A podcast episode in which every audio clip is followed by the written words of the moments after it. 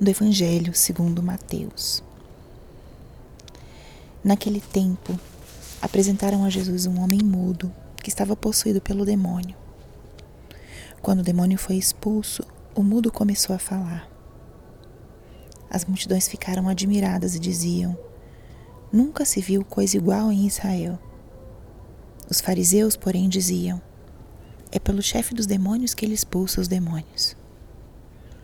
Jesus percorria todas as cidades e povoados, ensinando em suas sinagogas, pregando o evangelho do reino e curando todo tipo de doença e enfermidade. Vendo Jesus e as multidões, compadeceu-se delas, porque estavam cansadas e abatidas, como ovelhas que não têm pastor. Então disse a seus discípulos: A messe é grande, mas os trabalhadores são poucos. Pedi, pois, ao dono da messe que envie trabalhadores para a colheita. Palavra da salvação. Espírito Santo, alma da minha alma, ilumina minha mente, abre meu coração com teu amor, para que eu possa acolher a palavra de hoje e fazer dela vida na minha vida. Estamos hoje na terça-feira da 14 quarta semana do tempo comum.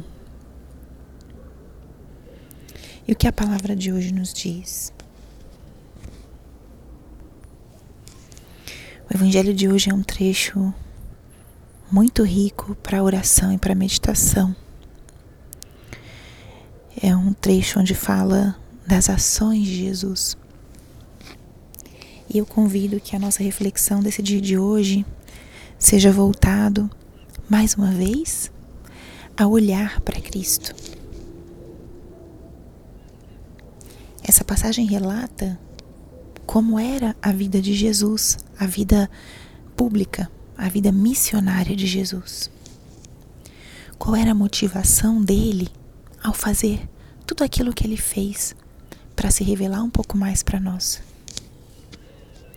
Diz a palavra que Jesus percorria todas as cidades e povoados. Só com isso já podemos imaginar o Cristo que caminhava, o Cristo que estava constantemente em movimento, o Cristo que ia ao encontro. E diz o evangelista, ensinando em suas sinagogas, pregando o evangelho do reino e curando todo tipo de doença e enfermidade. A presença de Jesus nessas cidades era com essas atividades. Jesus ensinava, era mestre. E ensinava não em qualquer lugar, mas ensinava nas sinagogas, que era o lugar do culto a Deus, o lugar do estudo da palavra. Jesus ensinava vinculado à tradição do seu povo pregava o evangelho do reino. Essa era a boa nova que Jesus veio anunciar. Então aqui vemos como ele estava ancorado na tradição e na história, mas ao mesmo tempo trazia a sua novidade com força, com a força de anúncio que ele tinha, porque Jesus era ao mesmo tempo mensageiro e mensagem. Ele trazia a mensagem, mas ele mesmo era a mensagem com a sua vida e por ser Deus. E curava todo tipo de doença e enfermidade. A cura que significa tirar as pessoas da inércia, do sofrimento, das paralisias da vida. E aqui a gente pode ver o que, que movia Jesus. Ele olhava as multidões e se compadecia, porque estavam cansadas e abatidas, como ovelhas sem pastor. A ação de Jesus era incansável, mas não porque ele quisesse se gabar ou mostrar seu poder, mas porque a missão dele era uma missão de curar, libertar e anunciar a boa nova. Ensinar um estilo de vida que ficaria para sempre ensinar um estilo de relação com o pai, uma relação de amor, de confiança, e entre os irmãos, uma relação também de caridade, de perdão, de liberdade. E Jesus quer chegar ainda hoje. Ele quer continuar essa mesma missão, quer chegar a muitos corações, ensinando, anunciando o Evangelho, a Boa Nova e curando. Ele quer viver essa mesma missão. E ele fala aqui nessa passagem como ele vai fazer para realizar essa missão. A messe é grande e os operários são poucos. Pedi ao dono da messe que envie operários para sua messe. Jesus quer trabalhadores na sua messe. Jesus quer pessoas que acolham e que vivam a missão que ele tem. Ele quer compartilhar sua missão conosco. Ele precisa de mãos, pés, lábios, corações para anunciar, para ensinar, para curar. Nós, por nosso batismo, temos um chamado ao apostolado e à santidade. Jesus compartilha conosco a sua missão. Hoje ele nos pede: pedir ao dono da messe que envie operários para sua messe. Você já é um operário da messe do Senhor? Você é um ajudante de Cristo na missão dele? Como é que você contribui para a extensão do reino de Cristo? Você já pensou alguma vez que você é chamado a ser apóstolo de Cristo?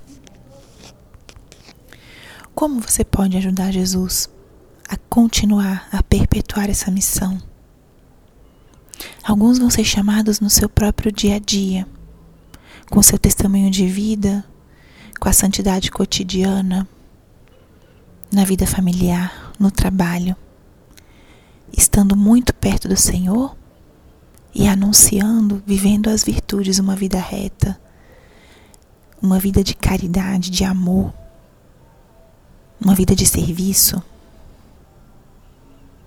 Outros vão ser chamados a serviços também muito concretos na missão da igreja, em alguma pastoral, em algum apostolado, ou como catequistas, ou como parte de algum grupo de espiritualidade, de alguma obra social.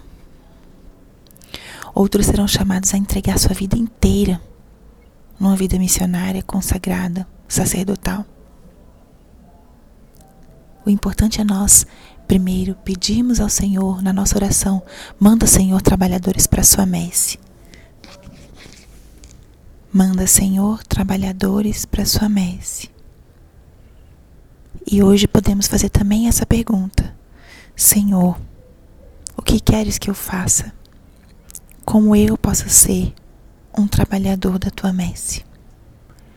Ofereça-se ao Senhor e dê a Ele espaço para que você possa escutar a voz dele que te chama. Então, que esse Evangelho hoje nos inspire, primeiro, a olhar para Ele, a contemplar, a meditar como era a vida de Jesus. Uma vida entregue a ensinar, a pregar, a curar. Depois, acolher a nossa missão de intercessores, pedir mesmo na oração: manda, Senhor, operários para tua messe pedir pelas vocações, pedir pelas vocações sacerdotais, de vida consagrada, a leigos comprometidos na nossa igreja. E terceiro, perguntar: Senhor, onde queres que eu esteja? Qual é a minha missão? Onde queres que eu te sirva? Que te ajude na tua missão. Que essa palavra te inspire hoje. Tome um tempo para rezar sobre isso. E principalmente para dar espaço para que Deus fale ao teu coração. Glória ao Pai, ao Filho e ao Espírito Santo, como era no princípio, agora e sempre. Amém.